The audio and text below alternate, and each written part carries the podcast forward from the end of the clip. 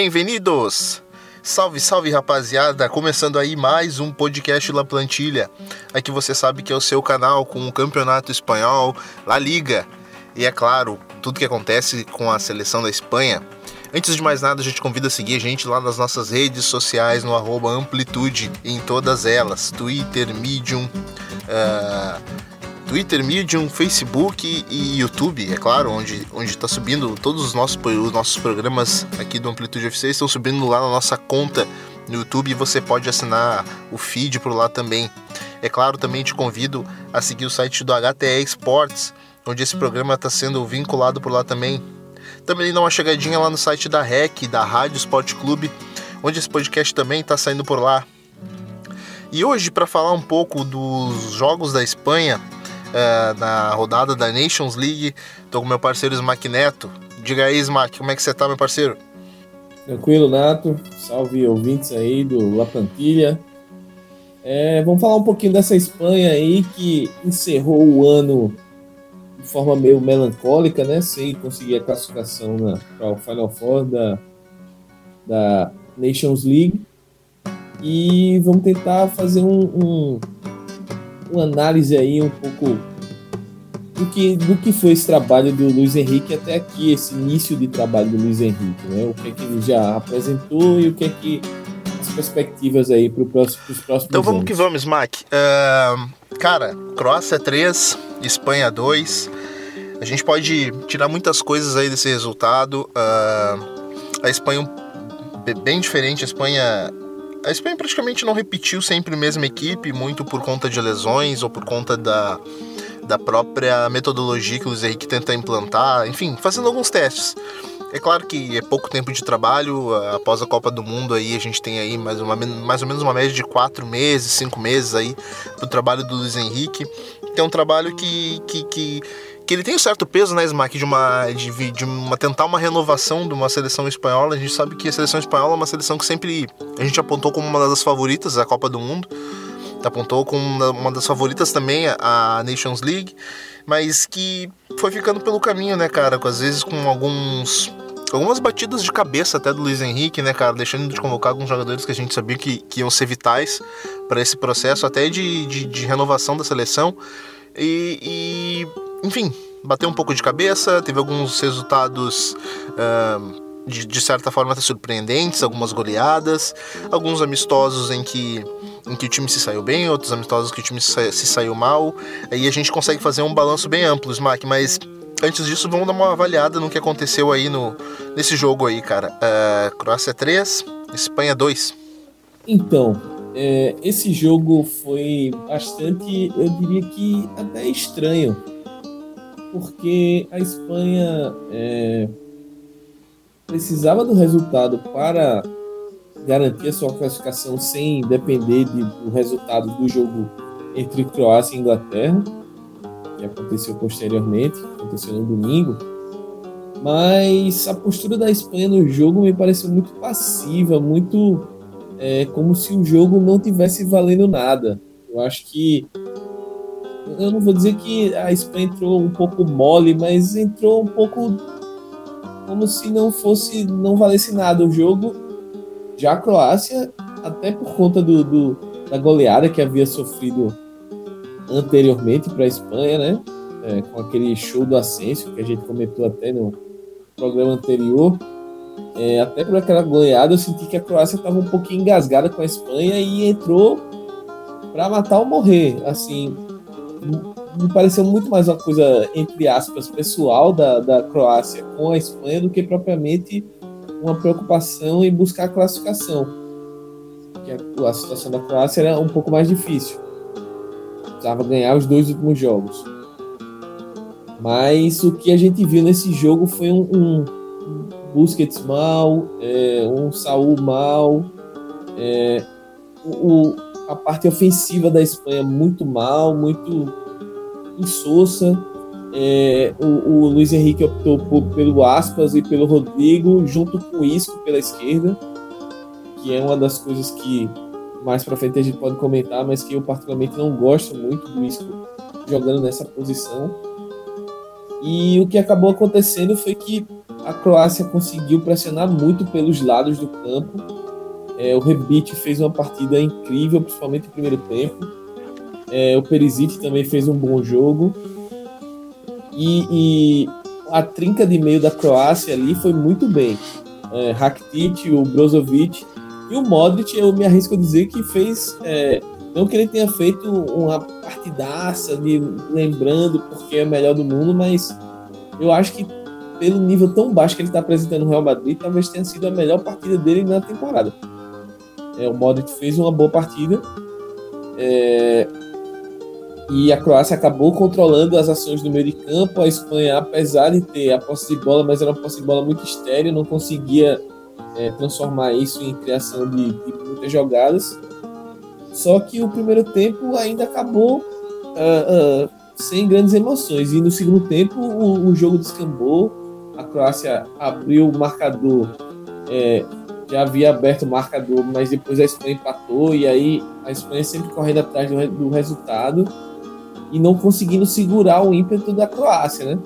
É, eu acho que nesse, nesse, nessa partida resume um pouco do, dos problemas que a Espanha vem passando uh, desde que o Luiz Henrique assumiu.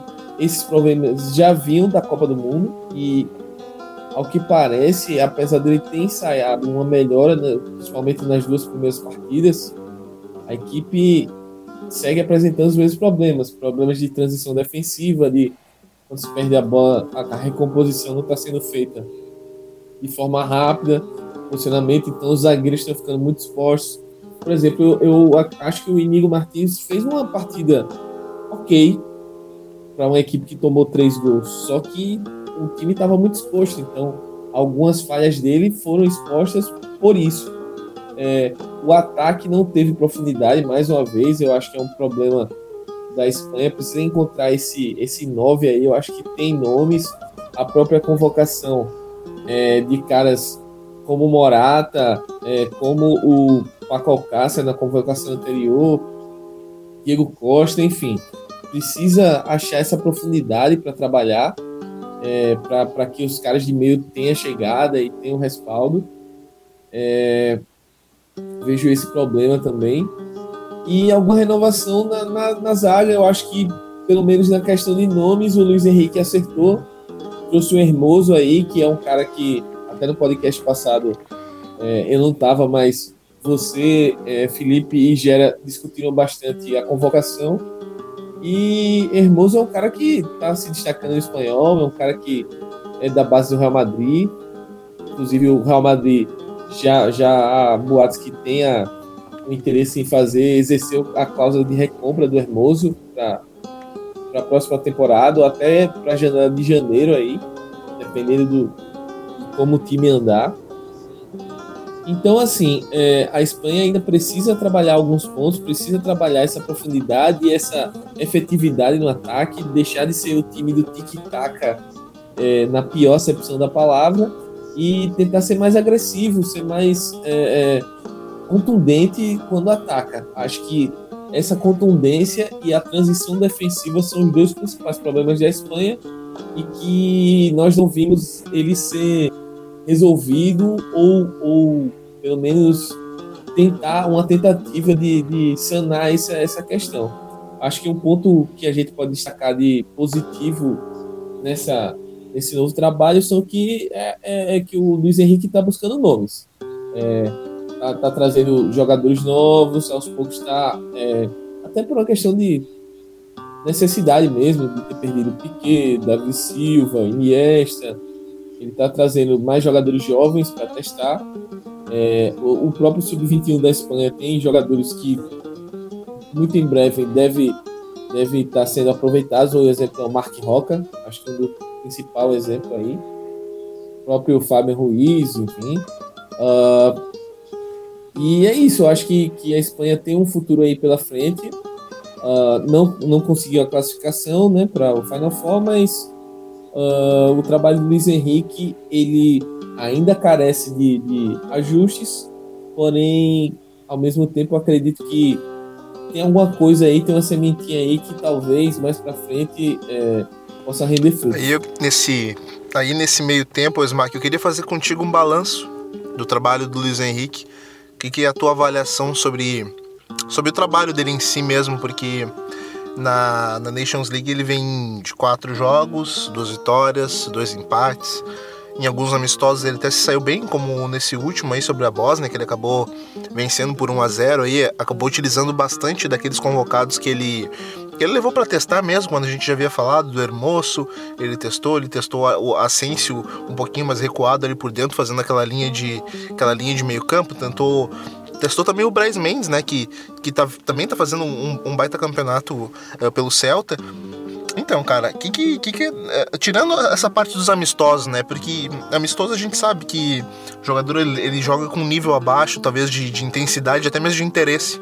Mas uh, no que tange a, a, a, Nations League mesmo, a gente sabe que a Espanha ela caiu num grupo complicado, ela caiu num grupo casca de ferida, né, cara? Porque ali a gente já tinha uma Inglaterra que vem de uma Copa do Mundo Uh, que diz muito sobre o, o trabalho do Southgate uh, para daqui para frente, porque é uma, um time que tirou quarto lugar e, e, e, o, e do outro lado tem também a vice-campeã mundial, a Croácia.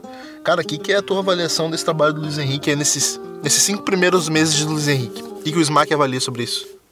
Eu acho que assim, é... o trabalho do Luiz Henrique, a gente tem que ter consciência de que ele pegou um time sem técnico, né? Porque a Espanha veio da Copa sem técnico.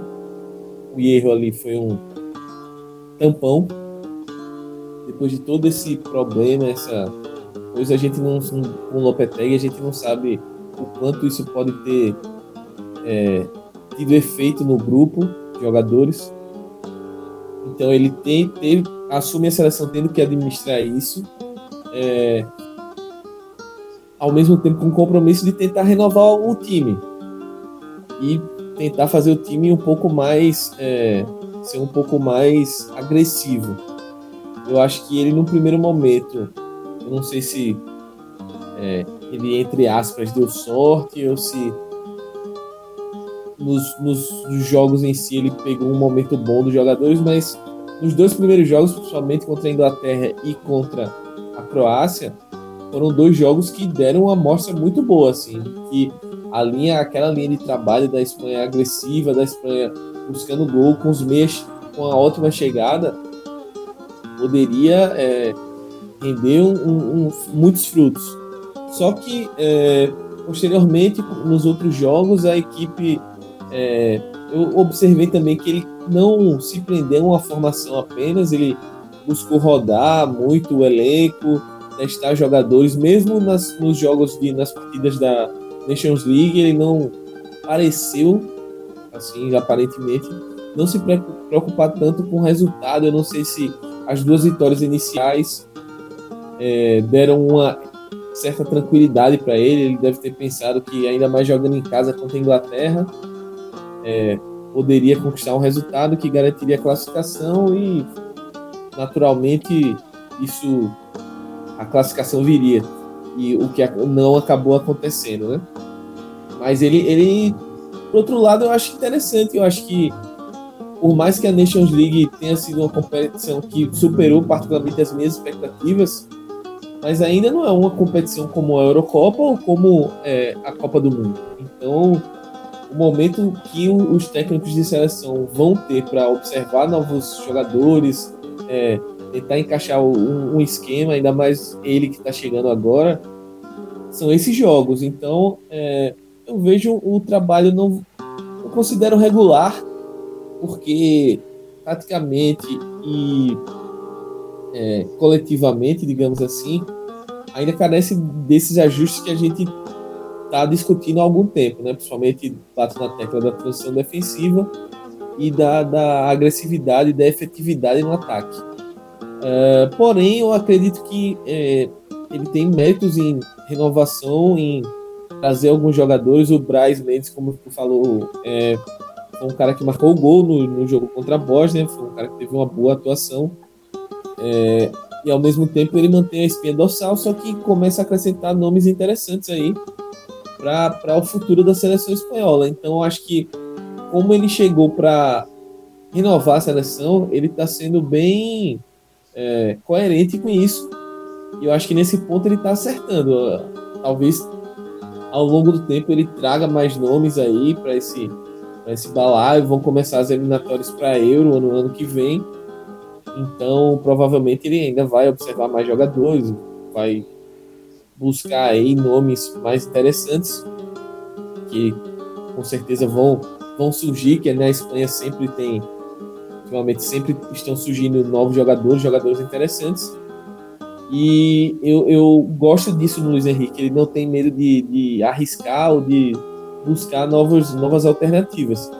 Só que ao mesmo tempo também ele já tem que começar a pensar a formatar uma equipe para essas eliminatórias da Euro. Acho que é importante ele também não perder de vista isso.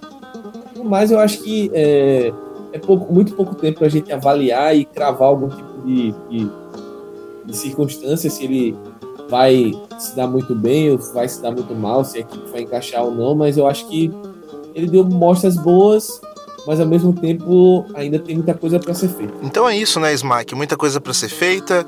A gente veio aqui no podcast hoje, até para não deixar para o nosso ouvinte essa, essa data em branco, né, cara? Porque é interessante sempre quando a gente não tem rodada do Campeonato Espanhol, mas tem rodada da seleção espanhola, seja por eliminatórias ou por, por amistosos, a gente vem aqui e faz um balanço da seleção também. Afinal, na seleção jogam os jogadores que estão jogando na La Liga.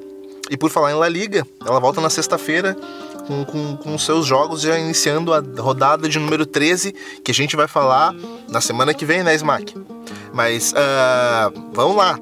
Quem quiser saber aquilo que você está escrevendo sobre futebol, Smack, e, e, e, e, quiser te acompanhar, enfim, a gente fica muito grato pelos números que a gente vem tendo no nosso podcast, uh, inclusive de seguidores e também de ouvintes. Ele faz o que, Smack? Quem quiser te seguir?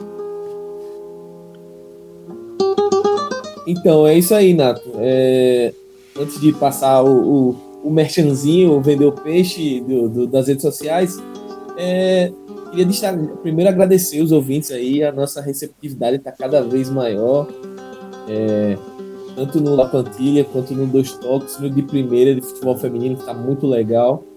E a data FIFA é legal, é interessante, como, como você já mencionou, é, é legal a gente ver esse confronto de, de entre seleções, mas a nossa La Liga tá voltando e nesse final de semana tem um jogaço, tem um clássico, né?